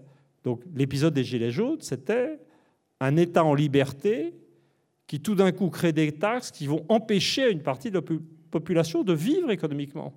Et donc il produit une révolte.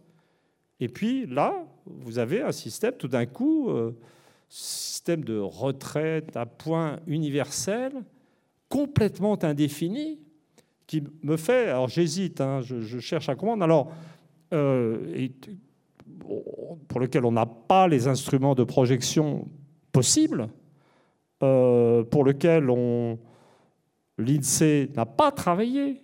Je veux dire, les syndicats ont mis en place des systèmes de simulation, etc. Mais la vérité, c'est qu'avec la retraite universelle à point, on crée un univers d'incertitude pour les gens. Enfin, si on accepte l'idée, et je crois qu'au fond de même, les gens l'acceptent, je pense que pour une fois, je suis d'accord avec 80% des Français, euh, si on est dans un contexte de baisse du niveau de vie, euh, la retraite universelle à point, en pratique, si on ne peut pas projeter, on peut déjà avoir la certitude que ça sera, c'est la programmation de la baisse du niveau de vie futur. Mais si vous voulez, quand on est dans ce genre de situation, il faut aussi se battre euh, sur, sur les mots. Et vraiment, l'un des trucs qui me choquait dans cette histoire de retraite, qui me choque dans cette histoire de retraite euh, euh, universelle à point, c'est l'utilisation du mot universel. Le mot universel est dans la tradition française, il évoque quelque chose de juste et de grand. Et pour moi, l'organisation par un État aveugle statistiquement d'une baisse de niveau de vie de tous, sans distinction de ce que sont les vies concrètes des individus, il y a des écarts d'espérance de vie entre groupes sociaux qui existent, ça a été remarqué par des dissidents de l'INSEE, et eh ben c'est, euh, on ne peut pas appeler ça universel. Alors, je suis là à, la recherche, on, peut parler, on n'est pas dans une société totalitaire. Bah, d'ailleurs, vous voyez, la police n'est pas encore là pour, euh, pour m'emmener. Pas, encore, mais bon. Euh, bon euh, mais en fait, cette espèce d'action brutale sur la société, sans réflexion, en fonction de, de d'une caste de hauts fonctionnaires mal formés intellectuellement, ça évoque d'autres choses. Alors, je fais des citations. Bah, il y a la collectivisation stalinienne, quand même, qui est un acte. On dit bah non, les paysans, ils sont tous pareils. On s'intéresse plus à la diversité des terroirs. Euh, hop, tout le monde dans le même colcose. C'est exagéré. Évidemment, je force le trait, mais c'est pour essayer de faire saisir le truc. Mais en fait, pour moi, ça j'y pense récemment. Et ça, m'est venu en discutant tout à l'heure avec trois étudiants de, Sciences Po très sympas, cette histoire de métaphore stalinienne. Mais en fait, la, première chose qui m'était venue à l'esprit, bah, peut-être parce que je voulais rester dans, le cadre d'une économie capitaliste, c'était en fait beaucoup plus abominable, mais euh, il faut apprendre. Il y a des, quand vous lisez euh, Platon, ou un philosophe grec quelconque, ou d'autres époques, vous allez avoir des concepts que vous allez extraire de leur contexte historique. On n'est pas à Athènes dans l'Antiquité. Hein, donc vous allez avoir des. Voilà. Bon. Et bien là, il faut faire pareil. Donc il y a un bon concept qui avait été mis, euh, qui avait été euh, presque euh, concept organisateur, fondateur pour le national-socialisme. Et bien entendu, je ne suis pas en train de dire qu'on vit dans un pays où on pourchasse les juifs pour les mettre dans des camps, c'est pas ça du tout. Mais les nationaux socialistes, en ce qui concernait la prise de contrôle de la société, avait le concept de Gleichhaltung, qui veut dire à la fois mise au pas et synchronisation.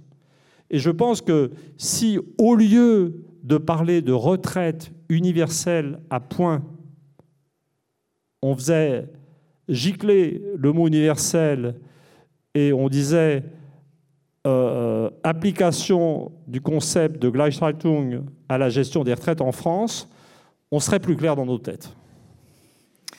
et donc je suis devenu le militant d'un concept. Voilà. Et vous avez bien noté hein, que Emmanuel euh, sortait euh, du cadre euh, du national-socialiste ce concept. pour terminer, comment est-ce que l'on sort, nous, de la lutte des classes? Comment est-ce qu'on peut arriver à une réconciliation? Est-ce que vous pensez qu'il faut réactiver et réarmer la, la démocratie représentative? Alors, la réarmer, la première chose à faire, c'est de ne pas se tromper de diagnostic et d'arrêter de sortir du discours des gens qui prétendent défendre une démocratie qu'ils ont eux-mêmes liquidée. C'est-à-dire que la démocratie représentative n'existe plus en France. Parce que les gens, ont vit dans une grande, de nouveau, confusion conceptuelle. Les gens pensent, donc maintenant vous avez des gens qui vous disent Ah, euh, la démocratie est menacée par la démocratie représentative est menacée par la montée du populisme au scandale, euh, les Gilets jaunes euh, euh, revendiquent le référendum d'initiative citoyenne. Moi, je pense qu'ils réclamaient le retour à la démocratie représentative sans le savoir. Mais ces mêmes gens qui vous dénoncent les menaces contre la démocratie sont les gens qui ont inventé Maastricht, la monnaie unique, l'Europe, et qui, en vérité, ont créé une situation où le gouvernement français ou l'exécutif français ne peut plus agir économiquement. Or, une démocratie, ça n'est pas juste, il faut s'exprimer librement, ça on l'a. Euh, voilà, je suis en train de raconter ce que je veux euh, dans l'une des villes les plus macronistes de France. Euh, donc on est clairement... Là, on a commis un coup d'État, comme vous l'écrivez, pour voter pour le oui pour Maastricht. Voilà, c'est pour dire que je sais où je suis. Enfin, de toute façon, comme je vais passer le reste de ma retraite en Bretagne, il va falloir que je m'habitue. Hein. Donc, euh, donc, donc, donc, et donc, donc, la liberté d'expression au stade actuel, on l'a. Euh, la liberté de vote, on l'a. Il euh, n'y a pas de problème. Si les élites politiques sont infoutues d'organiser une opposition cohérente, c'est leur responsabilité. Mais on peut voter. Les élections ne sont pas falsifiées. Hein, donc voilà. Mais la démocratie, ça n'est pas que ça. La démocratie, c'est pouvoir débattre librement, voter librement pour des candidats qui, un, vont appliquer les décisions, pas de démocratie directe, mais appliquer en interprétant les décisions favorables à leurs électeurs, et puis surtout avec une prise sur la réalité.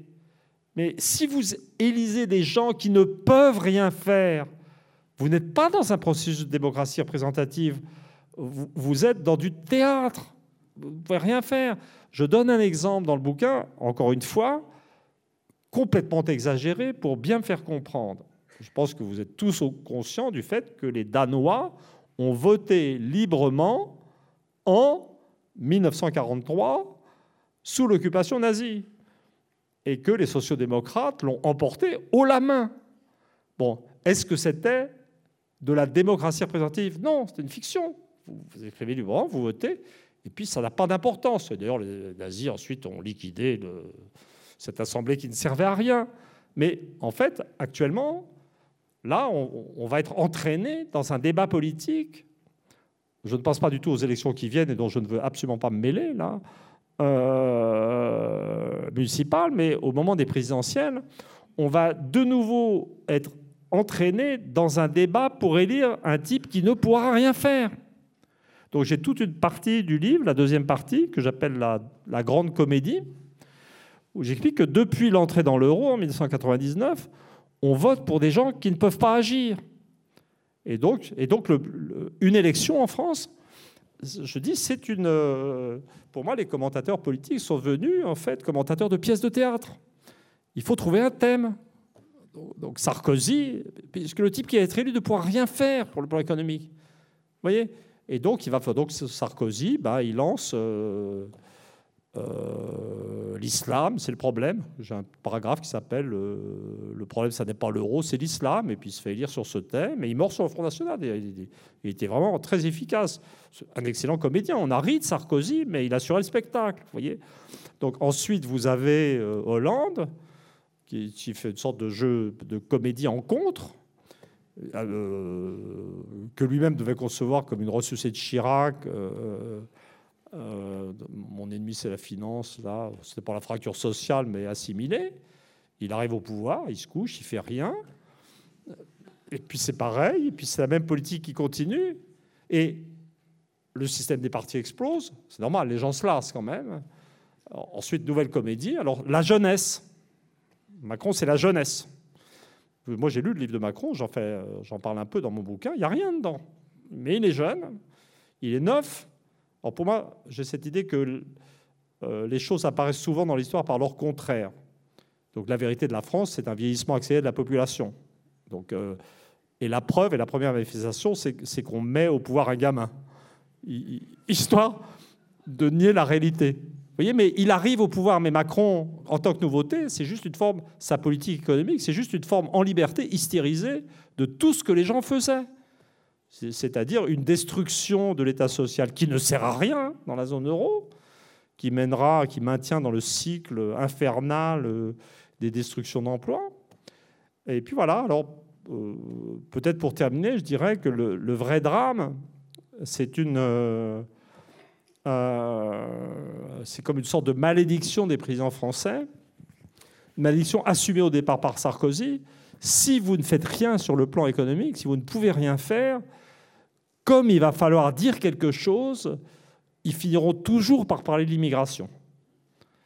Parce que les, inquiétudes identitaires, ça coûte pas cher ça n'apparaît pas dans le budget. Si vous parlez des Arabes, vous ne vous rapprochez pas ou vous n'allez pas encore plus loin du seuil limite de 3% de déficit budgétaire. Ça coûte pas cher, mais c'est très grave parce qu'il s'agit du racisme. Hollande, il arrive en parlant des banques, il peut rien faire. Arrive l'abomination de l'attentat contre Charlie, il se rue dans cette histoire et aboutit en quelques jours ou semaines, il n'y arrive pas à l'idée de déchéance de nationalité, c'est-à-dire qu'il s'engouffre dans la question de l'islam, de l'immigration, etc. Et alors, euh, là, bah, j'avais eu un espoir, c'est euh, sur ce plan-là, Macron avait été plutôt sympa au départ. Sympa, Macron, il est arrivé, il avait fait campagne sur le thème euh, moi, l'immigration, rien à cirer, il n'en parlait pas. Il avait un discours de classe impeccable. Il y a des winners et il y a des losers. Euh, moi, je représente les winners. Les mecs d'en bas, vous êtes nuls. Mais c'était sympa, en fait. Je dire c'était le retour à la France.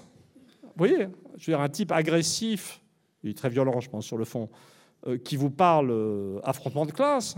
C'est un créatif, quand même. C'est bien.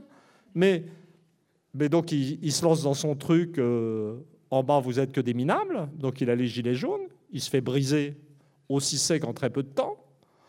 Il lui expose son budget. Et hop, dès l'été dernier, et c'est reparti sur l'immigration. Mais il y a une différence que je note, et on ne va pas avoir le temps d'élaborer, mais je la mentionne quand même, ce qui m'a frappé. J'ai un chapitre qui s'appelle, un paragraphe qui s'appelle l'antisémitisme 2.0, et ce que j'ai trouvé très original dans le cas de Macron, Là, il est revenu, euh, je dirais qu'il est revenu dans, le droit chemin en parlant de l'immigration, en s'emmerder avec l'islam et le communautarisme, qui pour moi seront dépassés par la lutte des classes. Pour moi, la lutte des classes, c'est le dépassement de toutes ces momeries identitaires. Et, mais avant de parler des Arabes, il a parlé des Juifs, d'une façon tout à fait perverse, en accusant les Gilets jaunes d'être antisémites. Vous pensez les mecs qui étaient là sur les ronds-points à se les geler à vouloir qu'on baisse le prix du gasoil ou qu'on ne l'augmente pas, puis qu'on ait le référendum d'initiative citoyenne? mais vous pensez, les Juifs, vous pensez que c'était la préoccupation des Gilets jaunes? Mais c'était dans la tête de Macron. Je trouve que c'est une belle chute. Oui, mais là, je peux malheureusement ni euh, ni vous contester, puisqu'il est. Alors, on arrive sur, la fin. Je vous propose à présent de poser vos questions à, Emmanuel Todd, qui. Euh,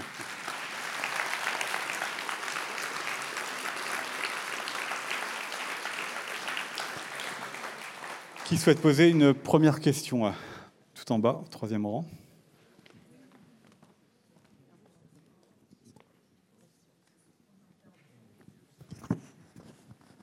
Macron est quand même jugé comme un vraiment pro-européen. Oui. Oui. Ah, tout à fait, oui. Ah oui. Oui. Et Mais- votre... Il est félicité par les autres pays, d'ailleurs. Ah non. De toute façon, je crois qu'on est d'accord sur le fond. Je veux dire, présenter Macron comme anti-européen, euh, ça serait absurde, mais je pense que le mot européen euh, n'a plus tellement de sens.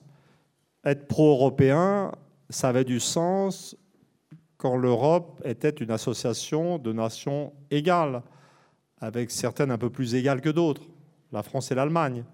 Mais comme l'Europe est devenue un système hiérarchique dominé par l'Allemagne, être pro-européen maintenant, c'est être pro-allemand. Donc je vous accorde que ah oui, et puis le, ben, le souci de Macron, c'était de mettre le budget bien en ordre, de faire des réformes structurelles pour être gentil avec les Allemands ou pour se faire bien voir des Allemands, euh, et puis avec l'idée que les Allemands nous donneraient quelque chose en échange. Moi, j'ai toujours pensé que c'était une posture complètement infantile. Et puis ceux qui, ne connaissent pas très bien ce que sont, euh, qui ne co- connaissent pas très bien l'Allemagne. Mais dire qu'on est européen maintenant, on peut le dire, mais ça a changé de sens. Pour moi, un type qui me dit qu'il est pro-européen, et c'est son droit, me dit qu'il accepte de vivre dans la soumission à l'Allemagne. Mais c'est une opinion personnelle. hein. Une autre question au milieu de la salle?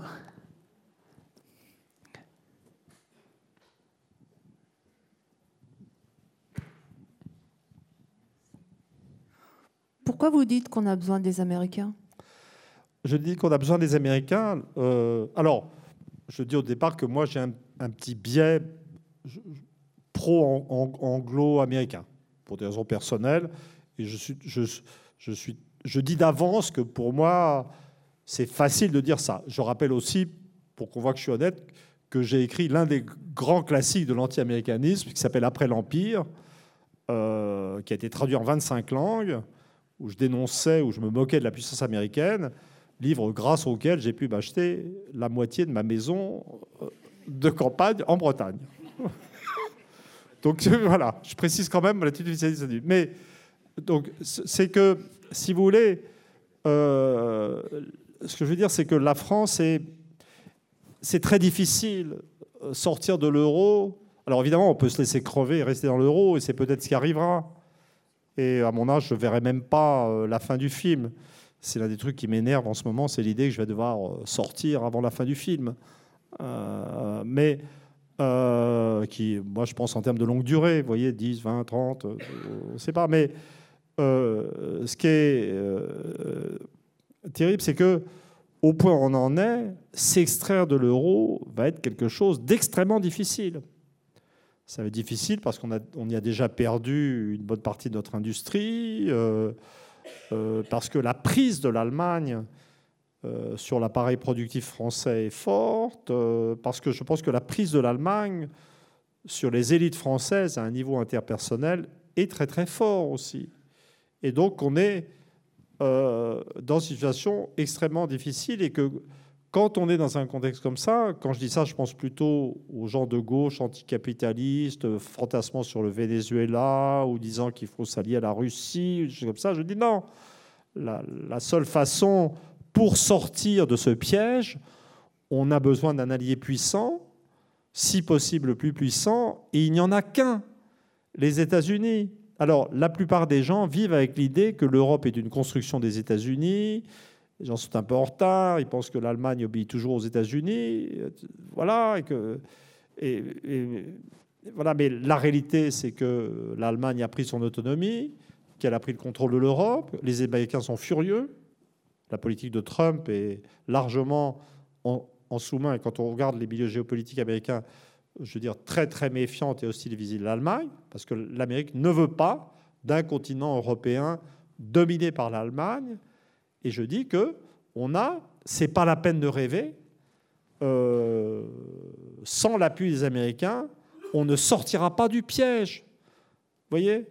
Euh, et en l'occurrence, comme c'est un piège monétaire, très techniquement, euh, on aura besoin euh, du soutien de la Fed, de l'autorité monétaire américaine. Mais c'est pragmatique. Je ne demande pas aux gens d'aimer les Américains. Mais si vous voulez, c'est une posture que je qualifierais de gaullisme numéro un. Le gaullisme numéro 2, c'est on copine avec Ad- Adenauer. Mais en, 1940, en juin 40, bah, De Gaulle n'avait pas eu de passion pour les Anglo-Américains, mais il s'y est fait. Hein. Donc je serais tenté de dire bah, il va falloir se faire aider par les Américains, comme d'habitude. Il y en a qui préféraient que ce soit la Russie. Mais la Russie n'a pas les moyens. si vous voulez, moi, je, à l'époque où la Russie était anathémisée de tout le monde, moi, euh, euh, j'étais capable de dire euh, que c'était dégueulasse. J'étais l'un des rares types qui était invité à déjeuner à l'ambassade de Russie parce que je parlais de façon sympa de la Russie. Donc sur ce plan, mon cœur est pur. Mais la Russie est, redevenue une puissance militaire considérable. Mais la puissance militaire, ce n'est pas du tout ce dont la France a besoin pour s'extraire de l'euro. C'est une question monétaire, économique. Et, pour ça, c'est les Américains. voyez? Et les gens qui se disent la Russie, euh, elle a retrouvé son équilibre. C'est clair qu'elle a plus peur des Américains en Syrie. Euh, ils, ont construit des systèmes de missiles antiaériens formidables qui sont les meilleurs du monde. Mais c'est pas avec des missiles antiaériens, ça intéresse les Chinois, ça. Mais nous, c'est pas avec des missiles antiaériens qu'on va sortir de l'euro. Ou alors, vous avez un truc vraiment très original. Une autre question, voilà, tout à gauche. Bonjour. Bonjour. Euh, dans, dans, la lutte des classes, en fait, depuis une trentaine d'années, euh, ce sont les classes dominées donc, qui reculent euh, pour, un, pour, un, certain nombre de raisons. Vous en avez évoqué un certain nombre. Est-ce que vous pensez qu'il peut y avoir un basculement, un retournement Et si oui, comment? Ben, Il est peut-être en train de se passer. C'est-à-dire que la situation est difficile à analyser parce que je dirais que l'État en liberté, dominé par cette caste, l'aristocratie stato-financière, est à l'offensive en France. Il est à l'offensive et les classes sociales, les unes après les autres, en partant du bas, euh, euh, se remettent en action des actions euh, défensives. des actions défensives qui marchent. C'est qu'en fait, les Gilets jaunes ont gagné sur la taxe à machin, là, pfft, hein et pour moi, l'histoire des retraites, euh, c'est pas du tout réglé. Je veux dire, il s'agit de la vieillesse, il s'agit de la mort. Euh, les gens sentent confusément que le vrai programme de la retraite euh, pas universelle, c'est plus simple quand même que de dire Gleichschaltung, là je ne vais pas y arriver. La retraite universellement stupide à point, euh, cette retraite, ça sera euh, le minimum vieillesse pour tous, dont le niveau lui-même n'est même pas garanti. Vous voyez? Donc, euh, c'est pas fini. Et, là, l'ensemble de la société est attaqué. Donc, vous avez 1% de la société qui attaque 99% de la société. Alors, il faut retirer les gens déjà retraités comme moi qui se pensent à l'abri, ce qui est une illusion. Parce que dans le bouquin, je parle de la date à laquelle les retraites euh, vont passer euh, au-dessous du niveau euh, de vie moyen. Ça doit être. J'inverse dans ma tête le, la baisse de la, du niveau du médian et de la baisse des retraites, des retraités chez l'un 2025 et l'autre 2030. En tout cas, ça va être une période cruciale. Ça va beaucoup bouger. Mais et, et puis de toute façon, si dans un premier temps euh, le gouvernement arrive à faire passer euh, la retraite à point, dans, un deuxième, ils seront lancés et puis ils taperont sur les retraités qui sont déjà retraités. Vous voyez, donc vraiment. Euh, donc, donc, donc, en fait, tous les gens vont être le dos au mur. Mais les, Gilets jaunes, c'était le dos au mur pour tout de suite. C'est-à-dire, c'est comme si on les avait alignés le long d'une façade et puis qu'ils avaient, on leur disait, bon, on va vous fusiller. Le, le problème, de la retraite, c'est que les gens qui sont déjà qui sont les plus menacés peuvent ne pas regarder le futur lointain. C'est les gens euh, nés euh, après 1975, dont, l'effondrement du niveau de vie en tant que retraité est garanti. Et quand on est jeune, bah, on peut aussi profiter de la vie telle qu'elle est maintenant, dure, mais quand même c'est bien d'être jeune. Hein on a des satisfactions, euh, bon, et ne pas entrer dans la lutte directement. Donc le, problème, vous voyez, c'est très difficile de dire ce qui va se passer. C'est euh, si les, la partie la plus jeune de la population arrive à oublier que leur vieillesse risque d'être une abomination, avec d'ailleurs des chutes d'espérance de vie, eh ben, les projets du gouvernement vont passer. Et si les gens arrivent à se projeter suffisamment dans le futur pour voir qu'on leur promet un destin abominable, eh ben là, on entre dans une phase où les gens arrêteront de se contenter de se tranquilliser en, pensant qu'il y a plus minable qu'eux sur l'échelle sociale. Ils arrêteront de regarder vers le bas, et puis chaque, tout le monde détournera le regard vers le haut. Et quick, 1789, on refait l'unité de la nation contre les crétins d'en haut. Vous voyez, mais on ne sait pas encore. Se dire, j'ai beaucoup utilisé Marx euh, en tant qu'inspirateur de style, de description euh, euh, active de la structure sociale, de rapport entre la structure sociale et les phénomènes politiques, mais à la fin, dans les trucs prospectifs, je, dis un peu ce que je préférerais moi en termes de mesures. Ça s'appelle faisons un rêve ou un truc comme ça. Mais je dis bien qu'il faut lâcher Marx parce que Marx pensait qu'il connaissait l'histoire qui venait. Moi, je n'ai pas du tout atteint ce niveau de délire. Vous voyez, je ne sais pas. Des... Et le livre, le but du livre n'est pas de dire il faut faire ceci ou cela. Je dis, moi, j'ai une petite préférence, hein, que je ne cache pas, mais c'est un livre euh, qui devrait enfin, qui aspire à dévoiler la réalité et qui est un, un instrument de retour à la réalité pour tout le monde et dont chacun fera ce qu'il veut. Voilà. Une nouvelle euh, question, alors on va partir tout. Alors au balcon, d'accord, au balcon. Merci.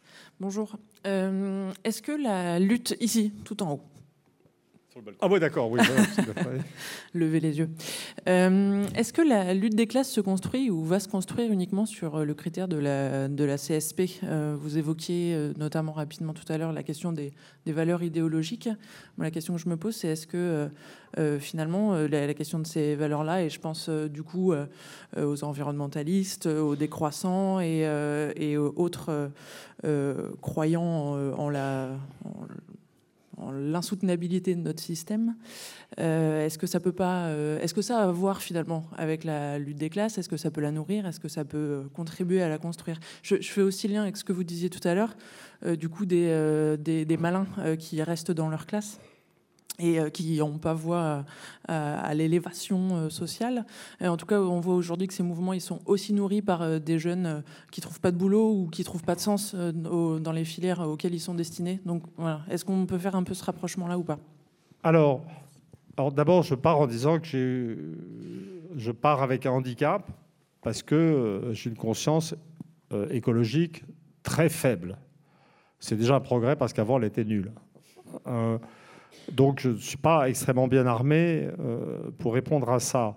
Mais euh, l'axe central du livre, c'est que tous les thèmes qui ont euh, occupé les esprits dans les années passées, qui étaient associés à la notion d'atteinte d'un certain état de bien-être,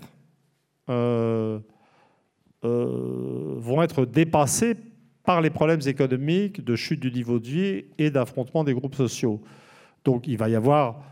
Euh, ça ne veut pas dire que je trouve que ces thèmes étaient pas bien. C'est-à-dire je dis que moi-même, euh, euh, j'approuve tout à fait les évolutions sociétales, d'émancipation de la femme, de tolérance pour l'homosexualité, qui sont un peu les acquis les plus, vous voyez, de mai 68.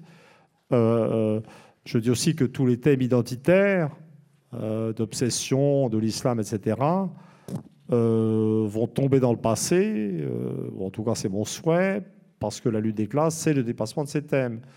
A priori, l'écologie était quelque chose qui était attaché, je dirais, aux préoccupations du haut de la structure sociale.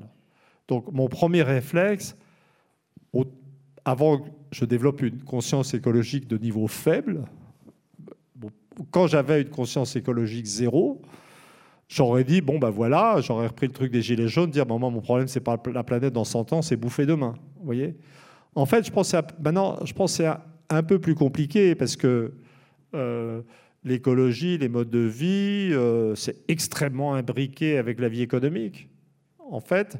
Et quelle que soit l'issue des luttes qui viennent, il va falloir gérer, je, dirais, euh, je dirais en, façon un peu édulcorée, une certaine sobriété. Vous voyez, c'est-à-dire qu'il va falloir d'une façon ou d'une autre, sortir des modèles de consommation hystérique euh, euh, et, et peut-être, en fait, que l'une des voies serait de, de, de sortie, ça serait une idéologie de sortie de crise, une idéologie de l'ensemble de la société contre les gens de tout en haut, qui associerait des idées égalitaires et de sobriété qui ne serait pas une idéologie de la décroissance, mais qui dirait bien que la croissance n'est pas la priorité et que, euh, et que comment dire, et, qui ne serait pas dans le mythe d'un retour aux Trente Glorieuses du tout. C'est-à-dire qu'il y a qu'une société où les gens vivent correctement, simplement et sobrement, mais avec un appareil scientifique en progression et normal, euh, serait déjà pas mal. Et ça, c'est hautement compatible avec les préoccupations écologiques. Là, j'ai tout donné. Hein. je veux dire, dans, le genre synthétique sur un sujet sur lequel je suis totalement incompétent, je ne peux pas faire mieux. Merci. Euh, une autre euh, question bon, on va oui, bon, alors, monsieur, oui. Allez-y. Merci. bonjour. Donc, au, regard d'événements récents que vous avez évoqués, par exemple les Gilets jaunes, nous avons été certains à voir, même si nous en étions convaincus auparavant, qu'il y avait des représentants des, Gilets jaunes qui ont été traités par certains de tous les noms, qui étaient des personnes intelligentes, voire cultivées. Aujourd'hui, dans le mouvement qui a pris place, on s'aperçoit qu'il y a quand même différents milieux concernés, pour pas dire euh, beaucoup plus que cela. Et quand on voit euh, les cheminots d'un côté, les, les, traminots, et par exemple la, formidable démonstration du ballet de l'Opéra de Paris, ou quand on pense à certains professeurs de médecine qui défendent leurs équipes et qui défendent le service public, est-ce que pour vous, est-ce qu'il pourrait y avoir un cheminement des idées par rapport à la défense d'un bien commun qui a fait l'histoire de notre société? Ou est-ce que là, euh, c'est un vœu pieux? Ou est-ce que euh, nous avons, comment dirais-je, quelque espoir de voir euh, cette spécificité née après la guerre ne pas être écrasée par le bulldozer de la mondialisation? Merci. Alors, D'abord, j'ai bien précisé que le problème de la France, ce n'était pas le bulldozer de la mondialisation, mais l'autonomisation d'un État qui devient cinglé. Donc le diagnostic est différent. Donc je reformule votre question selon mes termes, la question de la capacité de la société, à s'organiser contre une caste dirigeante devenue cinglée. C'est autre chose. Alors, en un sens, le, livre euh, c'est ma contribution au débat. C'est probablement le dernier livre politique que je ferai, donc c'est une sorte de livre testament. Euh, moi, j'ai fait mon boulot. Ensuite, on va voir ce qui se passe. Alors, dans, je, j'évoque quelques points tactiques fondamentaux pour sortir de l'euro à la fin du livre, mais c'est mon parce que c'est une condition. Mais vous, ce que vous évoquez est quelque chose de beaucoup plus large que je n'ai absolument pas tenté dans le bouquin. Euh, qui serait, au fond, la définition d'une doctrine, d'une doctrine qui serait capable euh, euh, d'articuler les problèmes et d'unifier toutes les classes décentes du système que vous avez énumérées, en fait. Et ça doit être je veux dire, ça doit être possible. Je ne vois pas pourquoi ça ne serait pas possible, même s'il y a des petites chutes de niveau éducatif. On est dans une société hautement éduqués, avec des moyens de communication euh, extrêmement rapides. En fait, donc ça peut se déclencher assez rapidement. moi, je vais un peu dévier votre question. Moi, ma préoccupation, mais c'est très lié, c'est euh, le petit défaut de la culture française, donc euh, qui est une Alors, c'est une qualité aussi quand vous êtes confronté euh, à un État de ce type autoritaire, c'est la capacité à résister sur un mode spontané et anarchique. C'est ce qu'ont réussi les Gilets jaunes d'une façon euh, moderne, je dirais, avec euh, Facebook et compagnie. Euh, moi, je maîtrise pas ces trucs, hein, et j'y tiens pas. Et donc, mais donc pour moi, la question, c'est bon. Il y a le problème de l'unification des groupes autour d'une doctrine commune. Alors, suivant à la suite de la question du haut, je dirais que je pense que cette doctrine commune, sur le fond, euh, je suis d'accord. L'idéal né dans l'après-guerre, c'était celui d'un État social civilisé. Et globalement, c'est ça qu'il faut retrouver. Mais on ne retrouvera pas la croissance d'après-guerre.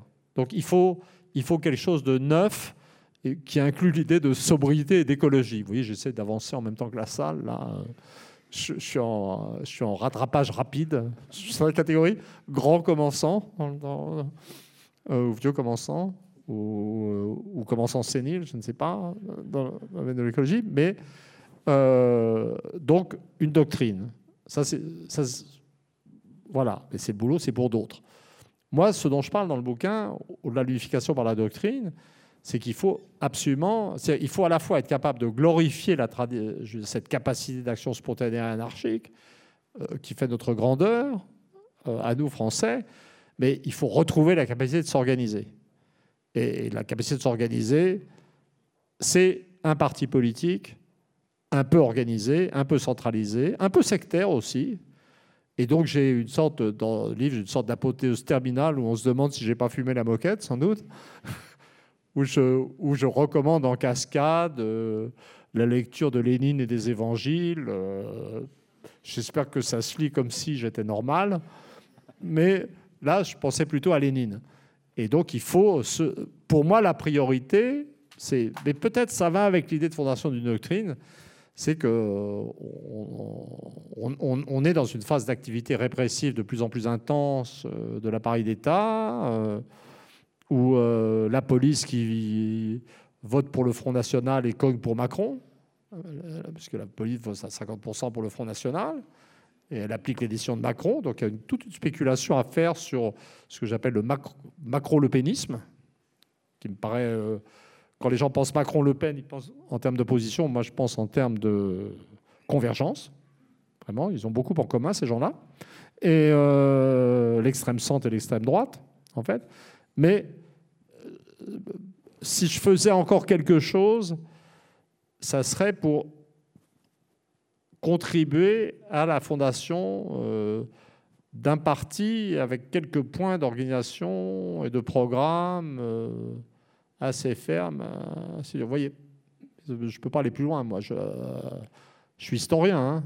Je, pas, je vais vous dire, au niveau de l'action politique, je ne suis pas crédible il y a des types qui ont fondé euh, un cercle d'études todiennes qui, doit avoir 35 membres. J'en ai été exclu.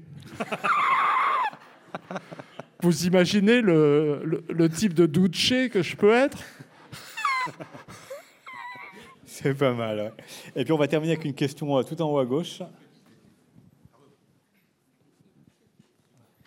Oui, bonjour. Euh, si j'ai compris euh, votre propos sur euh, la, répression un petit peu de l'État vis-à-vis de tous les mouvements sociaux qu'on voit en ce moment, vous dites que les, élites politiques sont, très présentes et veulent un État très fort. Et en ce sens, leur adhésion au libéralisme, et faites-vous lien avec le capitalisme, je ne sais pas, n'est pas prouvée, n'est pas avérée.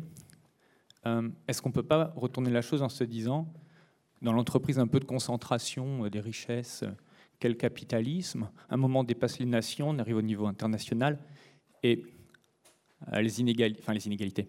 Disons ce que ça entraîne de pression sociale, je dirais même psychologique dans la vie des gens et écologique est telle qu'à un moment il faut euh, tenir le couvercle de la marmite et le capitalisme n'a pas, au contraire, besoin d'un État fort à son service au travers de la justice et de la police, par exemple, pour pouvoir continuer à faire accepter, bon an, mal an, ces règles Alors, d'abord, le capitalisme a besoin d'un État. Il n'y a pas de société sans un État centralisé, avec une justice, une police. Ça s'appelle la civilisation plutôt, ça, que le capitalisme. Vous voyez L'idée que dans certaines phases de l'histoire, l'État va être plutôt, c'est tout ce débat sur l'État, état de classe, état de la société. Euh, je crois que fondamentalement, il y a une ambivalence fondamentale de l'État. C'est ce qui est le plus difficile à accepter euh, intellectuellement, c'est l'idée que certaines choses euh, sont deux choses à la fois. Donc l'État, c'est, euh, ça peut être un État de classe, mais la société a besoin d'un État malgré tout. C'est ce que je dis. Donc par exemple, moi je pense qu'on est, dans des vrais risques de dérive autoritaire et je spécule sur la possibilité d'un coup d'État. Et je, dis très clairement que si la société française a le choix entre l'anarchie et un coup d'État, elle choisira le coup d'État. C'est ce que j'appelle l'effet Léviathan. Hein, donc, c'est quelque chose de général. Alors, en ce qui concerne, je, ne crois plus à pas à l'explication des choses par une dynamique. Alors, euh, mon retour au marxisme est, je, dirais, assez limité. Je vous entends. Euh, euh, d'ailleurs, lui m'a dimanche m'a fait une très belle interview. ce truc, le retour, entre parenthèses, partiel au marxisme. Hein. Je, je me demande si ne faudrait pas dire un retour minimal au, marxisme. Mais pour moi, dans l'état actuel, pour moi, on sort d'une phase de globalisation économique dont, les, dont l'un des thèmes idéologiques était le dépassement de la nation et, qui a fantasmé sur l'émergence d'une classe dirigeante mondiale, d'une exploitation mondiale, d'un prolétariat délocalisé. Ça serait tellement plus simple et, plus fun d'être un bourgeois avec des prolétaires qui seraient en Chine. On serait tellement tranquille. Et ici, on n'aurait plus que des domestiques. Ça serait trop génial. Mais pour moi, c'est ce à quoi les Américains et les Anglais sont en train de renoncer avec Trump et le Brexit. Donc ça, c'est fini. La dynamique générale du monde, c'est l'échec de ce projet, l'admission de l'échec de ce projet dans tous les pays qui restent censés, c'est-à-dire les États-Unis, l'Angleterre, l'Allemagne. Et en France, la France, c'est le pays qui a, dans la classe dirigeante, n'a pas percuté encore. On est vraiment. Euh, et donc, on est pour moi, on est dans un truc très spécifique. Et le problème de la France, ce n'est pas l'État capitaliste en général. Je veux dire, c'est euh, l'État français dans sa dynamique historique de longue durée, il y a une tradition euh, de puissance interne de l'État dans une société un peu atomisée en France. Je veux dire, euh, en 1688, euh, l'Angleterre a, formalisé définitivement la démocratie représentative, c'est-à-dire la mise sous contrôle de l'État par le Parlement. à la même époque, les Français ont inventé l'absolutisme louis XIVien. Donc l'histoire de France est remplie de cycles où, l'État se met au-dessus des classes, euh, euh, sans être particulièrement douloureux pour les classes supérieures. Hein. je, l'admets. Et, euh, et, là, on, est à un tournant, et dans un contexte de naufrage, mais tout à fait spécifique, parce que des naufrages industriels et des perspectives de baisse de niveau de vie comme celles qu'on a devant nous, ça n'est jamais arrivé dans l'histoire du capitalisme voyez, quand on regarde toutes les histoires de niveau de vie, de paupérisation absolue, relative, etc., ça, ça n'a pas du tout marché dans Marx. Au moment même où Marx théorisait sur la paupérisation, le niveau de vie se mettait à augmenter en Angleterre. Vous voyez Donc, mais là, on est peut-être au début d'une longue phase de baisse du niveau de vie. C'est du jamais vu, ça rend très pessimiste. Parce que les révolutions positives dans des phases de baisse du niveau de vie, euh, c'est pas, j'ai pas d'exemple en tête. Vous voyez, mais, le problème en France, c'est pas l'État capitaliste, c'est l'État français qui, libéré du système de parti, devient cinglé. Avec des types, non, il faut intégrer la folie dans l'histoire. Vous voyez, c'est-à-dire des classes dirigeantes qui perdent les pédales, qui sont pas bien dans leur tête. Et, euh, et, là, on, je veux dire, on, évoquait tout à l'heure une société et des qui se met à penser que 10% de chômage, c'est juste normal. Alors que les voisins ont 4%, c'est normal une société où, on, fout des taxes qui vont condamner à la mort sociale une partie de la population. Ah ben, les gens se soulèvent, ah, c'est surprenant. Euh, euh, vous voyez, dans cette société, on se met, la police, qui était l'une des plus civilisées du monde, depuis mai 68, se met à, tirer des, euh, des flashballs dans la tête des gens à leur arracher les yeux. On voit passer à la télé des, des CRS énervés euh, qui font des croche-pattes aux flics. Vous voyez? Oh, Je voudrais quand même. Non, je peux pas. J'allais sortir une vanne, mais c'est pas possible. Je veux dire, il y a des limites. Il y a des limites. Voilà. Vous voyez, donc le, problème, c'est l'autoritarisme croissant d'un État spécifique à la France L'Angleterre n'est pas du tout menacée de la même chose. L'Amérique de Trump n'est pas du tout menacée de la même chose. L'Allemagne n'est pas menacée de la même chose. Nous, on est dans une phase d'affrontement particulièrement violent possible entre la société dans son ensemble et son État qui est hors contrôle. Et c'est notre problème, à nous, Français, à gérer. Mais le problème, ce n'est pas le capitalisme mondial. Voilà, ce sera le, mot de la fin. Euh, je vous renvoie. Bon, alors une dernière question, hein, parce que Manuel a insisté. Hein. Allez-y, je répéterai ma question très courte. Allez-y, allez-y, allez-y, je répéterai la question. Hein. Allez-y, allez-y, je répéterai la question.